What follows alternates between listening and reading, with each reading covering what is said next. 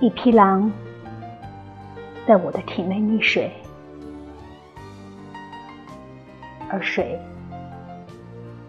也在我的体内溺水。你如何相信一个深夜独坐的女人？相信依然从她的身体里取出明艳的部分。我只是把流言、睁眼都安静在胸腔，和你说说西风吹动的事物。